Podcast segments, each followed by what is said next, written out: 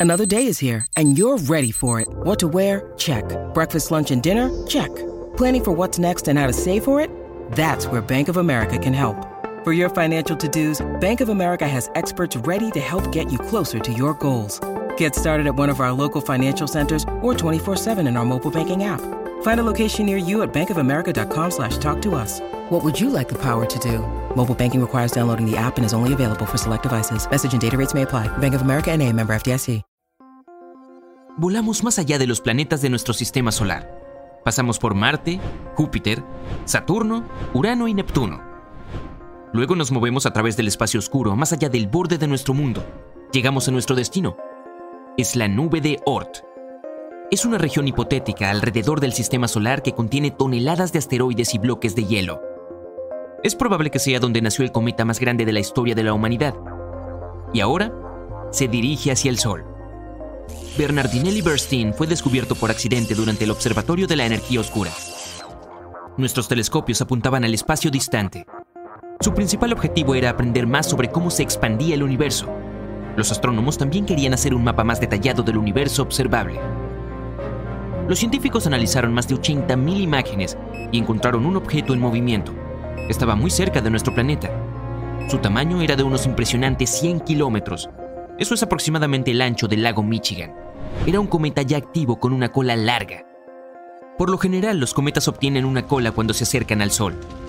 El calor de la estrella calienta la superficie del cometa y los materiales ligeros, como el hielo, comienzan a evaporarse. Esto forma una nube de vapor y polvo que se extiende mucho más allá del cometa. Pero Bernardinelli Bernstein está demasiado lejos del Sol para empezar a calentarse. Esto significa que su superficie tiene una composición diferente. Podría ser monóxido de carbono sólido.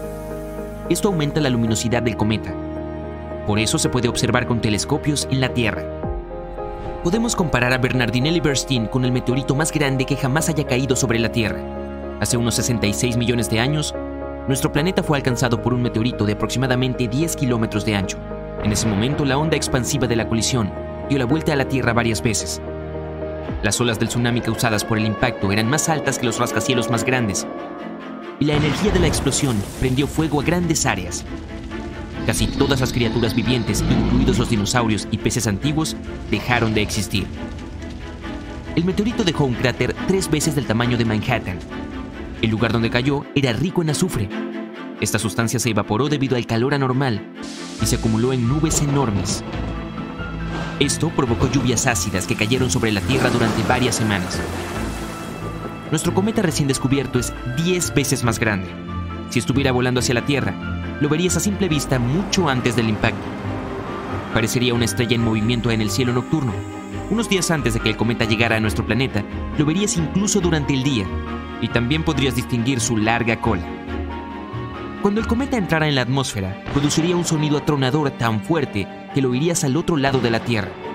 En este punto, el cometa comenzaría a calentarse debido a la fricción con el aire.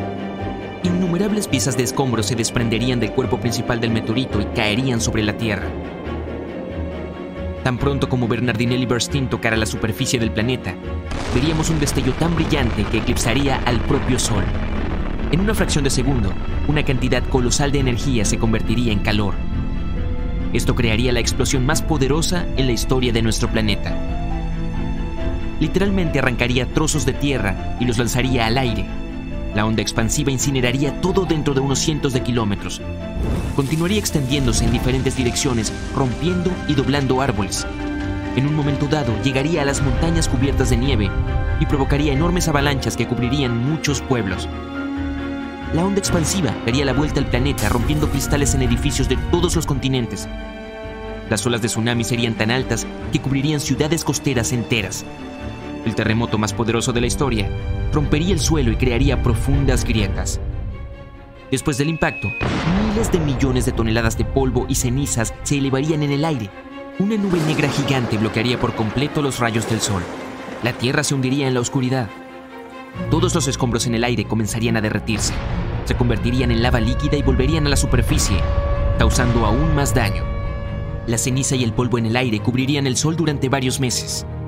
Durante este tiempo, la temperatura en la Tierra bajaría varios grados. Incluso si estuvieran escondidos en refugios y búnkeres profundos, es poco probable que las personas, así como todos los demás organismos vivos del planeta, sobrevivieran a este evento. Afortunadamente, Bernardinelli Bernstein no se acercará a la Tierra. En este momento, el cometa está a unas 20 unidades astronómicas del Sol. Eso es 20 veces la distancia de la Tierra al Sol. Significa que el cometa pronto cruzará la órbita de Urano. En 2031 estará a 11 unidades astronómicas de nuestra estrella.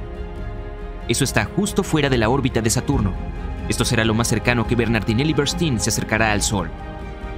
Luego comenzará su vuelo de regreso al borde del sistema solar. Pero el cometa está destinado a regresar. Se alejará del Sol y se ralentizará hasta que la gravedad de la estrella lo haga retroceder. Entonces el cometa hará otro círculo alrededor de nuestro sistema solar, pero esto llevará unos 3 millones de años. En este momento tenemos otros meteoritos de los que preocuparnos. Por ejemplo, 3200 Phaeton cruza las órbitas de Marte, Tierra, Venus y Mercurio, luego da la vuelta al Sol y regresa. Este ciclo dura cerca de 523 días. Entonces comienza de nuevo. Este meteorito se considera potencialmente peligroso porque cruza la órbita de la Tierra a 7.5 distancias Tierra-Luna. Durante uno de sus últimos acercamientos a la Tierra, este bloque de roca de 6 kilómetros de ancho bañó nuestro planeta con pequeños meteoros. Dado que el asteroide pasa a menudo junto al Sol, es probable que su superficie parezca el fondo seco de un pantano de barro. Está cubierto de escamas y grietas. A medida que pasa volando por la Tierra, estas escamas se desprenden y provocan lluvias de meteoritos. Pero el asteroide potencialmente peligroso más grande es el JM8 1999 tiene aproximadamente el tamaño de 77 campos de fútbol. Pasa por la Tierra a nueve distancias lunares. Su aproximación más cercana a nuestro planeta ocurrirá en agosto de 2137. Si tal meteorito golpeara la Tierra, un continente entero podría ser aniquilado. El resto del mundo sufriría tsunamis masivos, pero sobreviviría al evento. Entonces, naturalmente, los científicos están pensando en formas de proteger al planeta de tal desastre. La primera solución es un Big Bang controlado una de las leyes de la física dice que si aplicas algo de fuerza en una dirección, provocará una reacción en la dirección opuesta. Entonces, si detectamos un asteroide que está a punto de chocar con la Tierra, necesitaremos enviar un cohete hacia él. De esta forma produciremos una explosión controlada, no en el interior, sino justo encima de su superficie. La explosión se dirigirá hacia arriba y el asteroide se desplazará hacia abajo. Incluso este pequeño cambio sería suficiente para cambiar la trayectoria del asteroide y luego volará más allá de la Tierra. Otra forma sería enviar una nave espacial hacia el enorme cuerpo. Cada objeto pesado tiene su propia gravedad. Entonces la nave espacial tendrá que volar cerca del asteroide, lo que atraerá a la nave a su superficie. Pero los motores de la nave espacial resistirán. La nave comenzará a tirar del asteroide en la dirección opuesta. Esto cambiará la trayectoria del asteroide y nuestro planeta permanecerá intacto. También podemos investir el asteroide con la nave espacial. ¡Bam!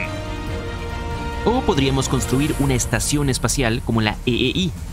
Estaría equipada con un montón de lentes de aumento enormes.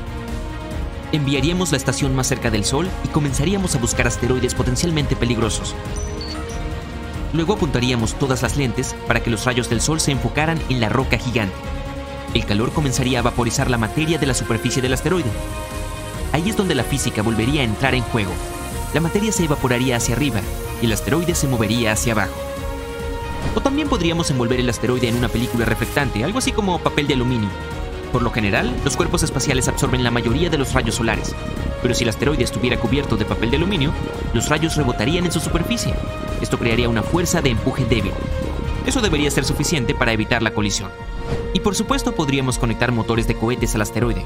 De esta forma no solo podríamos cambiar su trayectoria, sino también controlarla pero eso dependería del tamaño del asteroide y de la cantidad de motores. Y luego, podríamos usar esta roca enorme para embestir a otros asteroides más grandes.